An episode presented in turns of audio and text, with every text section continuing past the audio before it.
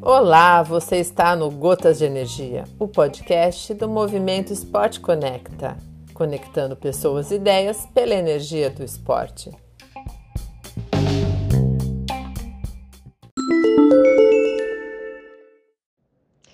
Olá, eu sou Juliana Gomes Pereira, sou médica psiquiatra e venho aqui a convite do Gotas de Energia falar, trazer um tema relevante em relação à nossa saúde.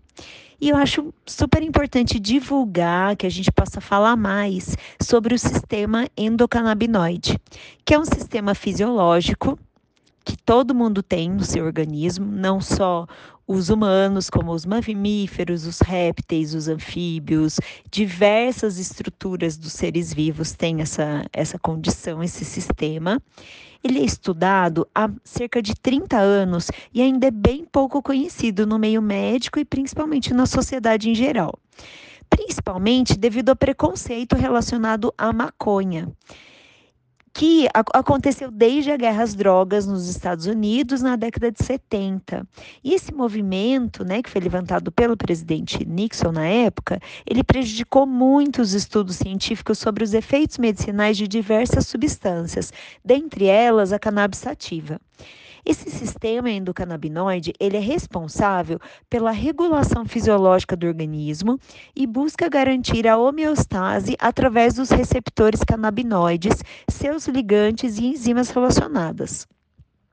O estilo de vida mais saudável contribui para que possamos produzir mais endocannabinoides e tenhamos melhor ação nesse equilíbrio, regulando os sistemas fisiológicos do nosso organismo.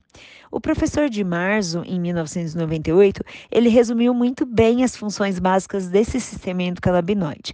Então ele diz que é relaxar, comer, esquecer e proteger. Esses, é, é, esses verbos, né, que nomeiam ações importantes, estão super relacionados com a medicina do estilo de vida, que preconiza uma alimentação saudável, a prática de atividade física, sono restaurador, controle de estresse, prevenção de uso de substâncias tóxicas e conexões sociais positivas. Então, eu acho que é bem importante a gente entender que se nós temos um sistema endocannabinoide que se conecta né, com ligantes da planta cannabis sativas e ela tem mais de 130 fitocannabinoides, que são substâncias que nos beneficiam e levam o nosso corpo a essa homeostase, a gente sabe hoje que através desses componentes da planta, que dentre eles a gente vai ter THC e vai ter CBD, a gente pode tratar diversas doenças, algumas que já têm nível de evidência bem significativo, como, por exemplo, esclerose múltipla, epilepsia refratária a tratamento, tratamento do controle da dor.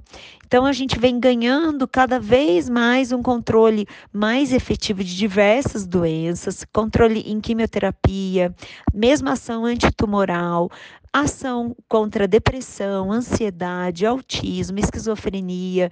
Então, a gente vem observando muita melhora desde que esses estudos estão ganhando mais espaço na sociedade e na própria medicina.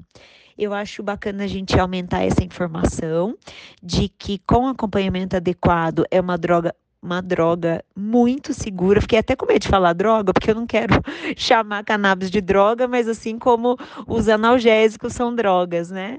São substâncias seguras que vale a pena a gente saber mais disso.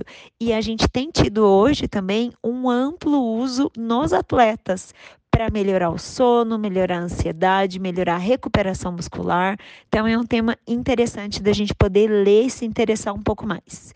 Espero que vocês tenham gostado. Um beijo grande e bons cuidados.